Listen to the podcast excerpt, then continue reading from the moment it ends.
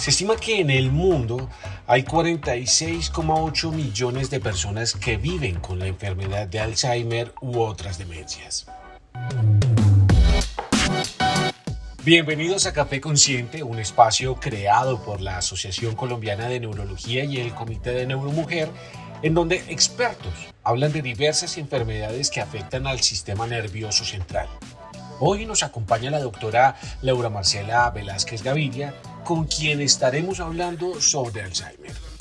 Doctora Velázquez, un gusto tenerla hoy en Café Consciente. Gracias por acompañarnos. Eh, buenas tardes para todos. Bueno, doctora, considero que lo primero que debemos hacer es contarle a las personas que hoy nos están escuchando exactamente qué es Alzheimer y sobre todo cuáles son esas primeras manifestaciones que se presentan en una persona con esta enfermedad.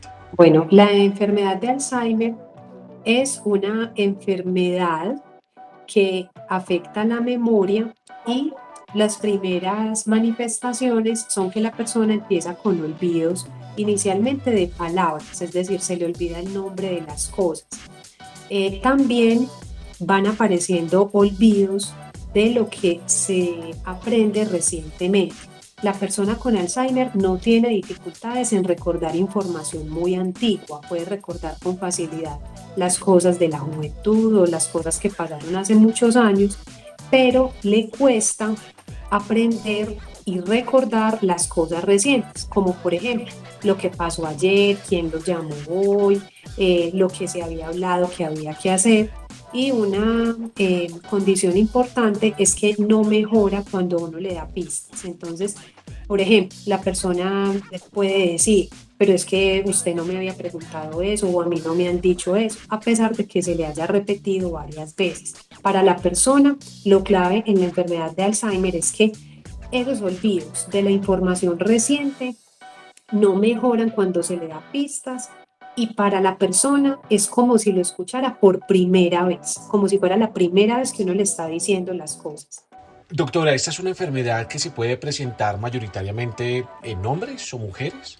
¿O por el contrario, no influye el sexo de una persona para determinar si tenga más probabilidades de tener Alzheimer?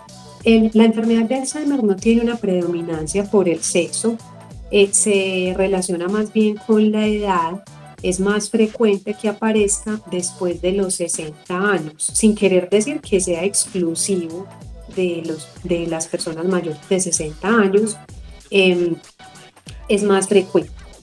La enfermedad de Alzheimer no es normal, es decir, si yo tengo una persona mayor, mi papá, mi mamá, mis abuelos, que están teniendo olvidos como los que decíamos y esos olvidos están siendo cada vez más frecuentes, eso no es normal. Hay que llevarlos eh, a consulta médica, a consulta de neurología. La enfermedad de Alzheimer tiene una prevalencia variable, digamos que eh, oscila entre un 10 y un 15% aproximadamente. Algunas personas han tenido que ver cómo el Alzheimer se va llevando poco a poco los recuerdos de alguno de sus seres queridos. Sin duda alguna esto no, no es nada fácil. No obstante, doctora Velázquez, si lo vemos desde la óptica de la genética, ¿podríamos pensar que esta enfermedad es hereditaria? Bueno, la enfermedad de Alzheimer en la mayoría de los casos no es hereditaria. Hay algunos casos que sí son hereditarios, pero son la minoría. Es más común que sea hereditaria cuando inicia de manera temprana, o sea, cuando tengo un familiar con Alzheimer al que le empezó antes de los 60 años. Es más fácil que sea una condición hereditaria, pero si es un familiar al que le inició la enfermedad de Alzheimer luego de los 60, 65 años, lo más probable es que no es hereditario y que las personas eh, que los hijos y los nietos no van a tener la enfermedad. Doctora, mucho se ha dicho sobre la alimentación y su impacto positivo en todo nuestro cuerpo. También podríamos pensar que una buena alimentación tiene eco en nuestro cerebro para retrasar el desarrollo de enfermedades como el Alzheimer. Por otro lado, doctora, ejercicio cerebral, ¿se convierte en una opción frente a la demencia tipo Alzheimer? Sí, entonces el cerebro está inmerso en todos los demás sistemas del cuerpo. Entonces, cuidando el resto del cuerpo, se cuida también el cerebro. ¿sí?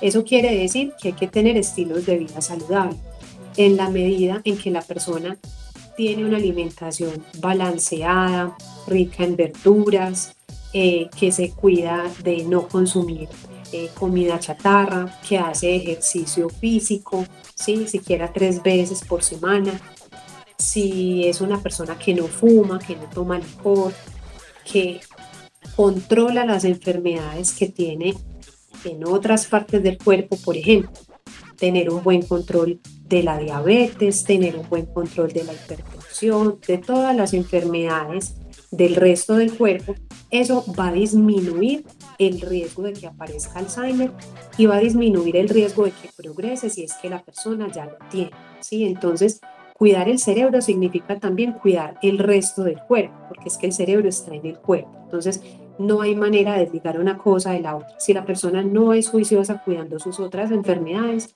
incluso tratando de, ralentizar el Alzheimer con algunos medicamentos, eh, no se va a ver mucho efecto de los mismos. En cuanto al ejercicio mental, eh, es bueno que la persona esté en actividades de aprendizaje constante, es decir, que la persona esté todo el tiempo eh, aprendiendo cosas nuevas. Por decir algo, es que yo quiero aprender inglés o es que yo quiero meterme a clases de cocina o quiero aprender a hacer tal manualidad. Todo ese tipo eh, de situaciones ayudan, la lectura.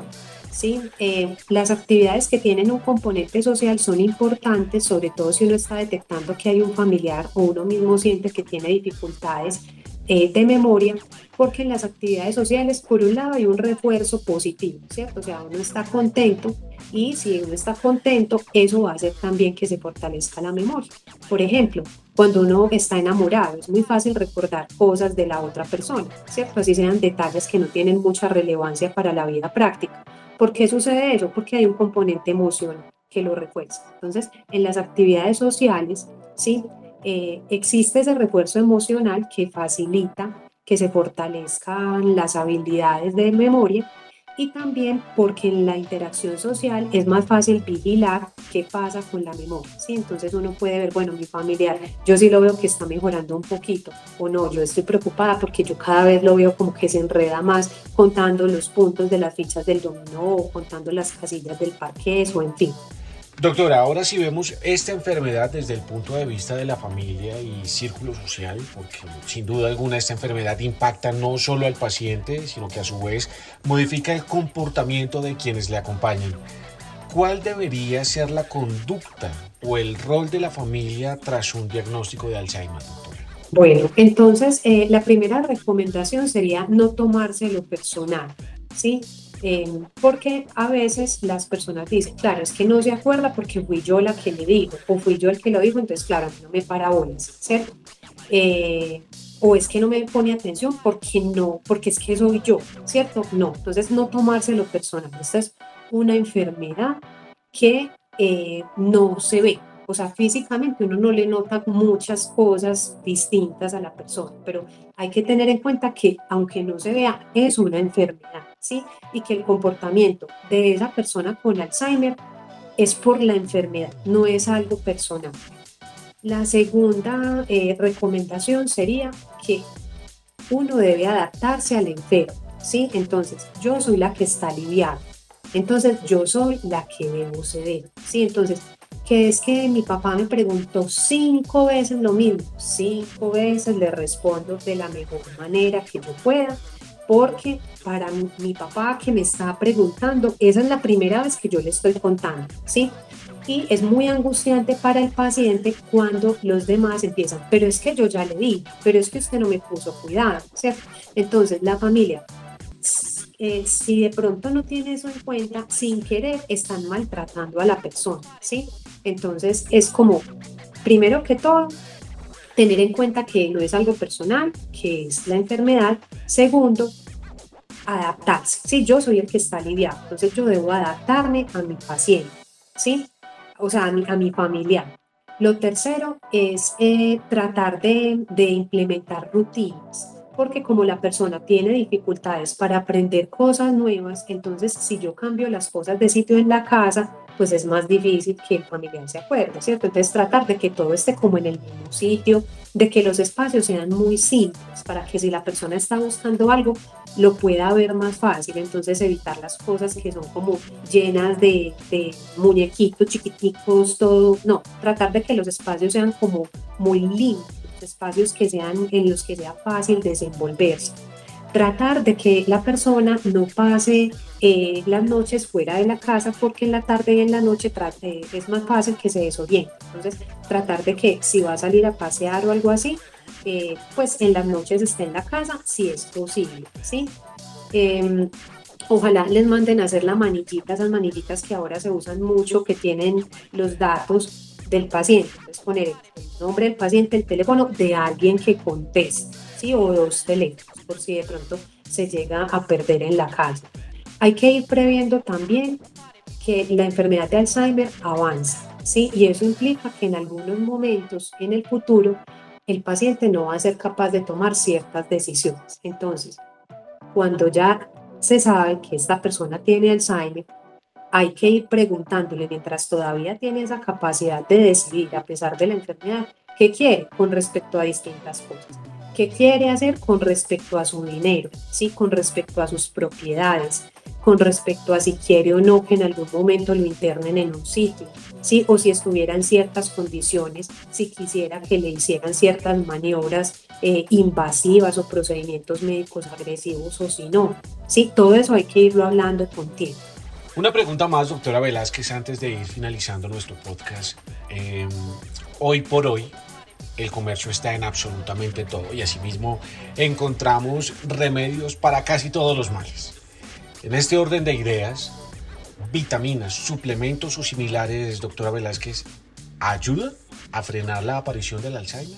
Mm, la verdad es que ninguna de estas prácticas alternativas tiene evidencia de que realmente funcione, ¿sí? de que eh, cure el Alzheimer o lo detenga. Sin embargo, yo entiendo que uno como familiar eh, quiere agotar posibilidades, ¿cierto? Y que, eh, pues, digamos, mm, uno como médico tampoco puede quitarle la esperanza a nadie, ¿cierto? Pero mi recomendación clara es que por favor, antes de acceder a alguna de esas estrategias alternativas, lo consulten con los médicos, ¿sí? Con su neurólogo, porque algunas estrategias podrán ser costosas y no son efectivas, pero no tienen tampoco potencial dañino, ¿cierto? Entonces, pues ahí no importa si se hacen o no se hacen, ¿cierto? Si la persona dice, no, yo quiero agotar este recurso, porque finalmente el paciente no le va a pasar, pues puede que no le pase nada bueno, pero tampoco le va a pasar nada malo, ¿cierto?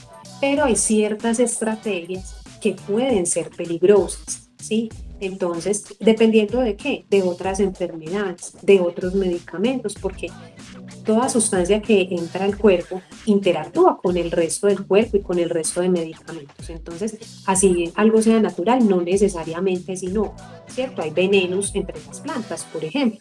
Entonces, la recomendación sería que si quieren intentar otras estrategias, ¿sí? primero se aseguren con un médico de que no vayan a ser peligrosas para el paciente. ¿sí? No hay evidencia que permita que nosotros la recomendemos, pero si la familia lo quiere intentar, primero asesorarse para no ir a hacer un daño mayor. Doctora Velázquez, agradecemos muchísimo toda la información que usted hoy nos comparte a través de este podcast, en donde estuvimos hablando de Alzheimer. Esperamos que más adelante nos pueda acompañar en otro Café Consciente y ampliemos más información sobre esta y otras enfermedades. Muchas gracias a ustedes, Luis. Feliz tarde. Y a todos ustedes los invitamos a que nos sigan a través de todas las redes sociales. Nos van a encontrar como arroba AC Neurología. Allí conocerán de esta y otras enfermedades que afectan al sistema nervioso central. Hasta una próxima oportunidad.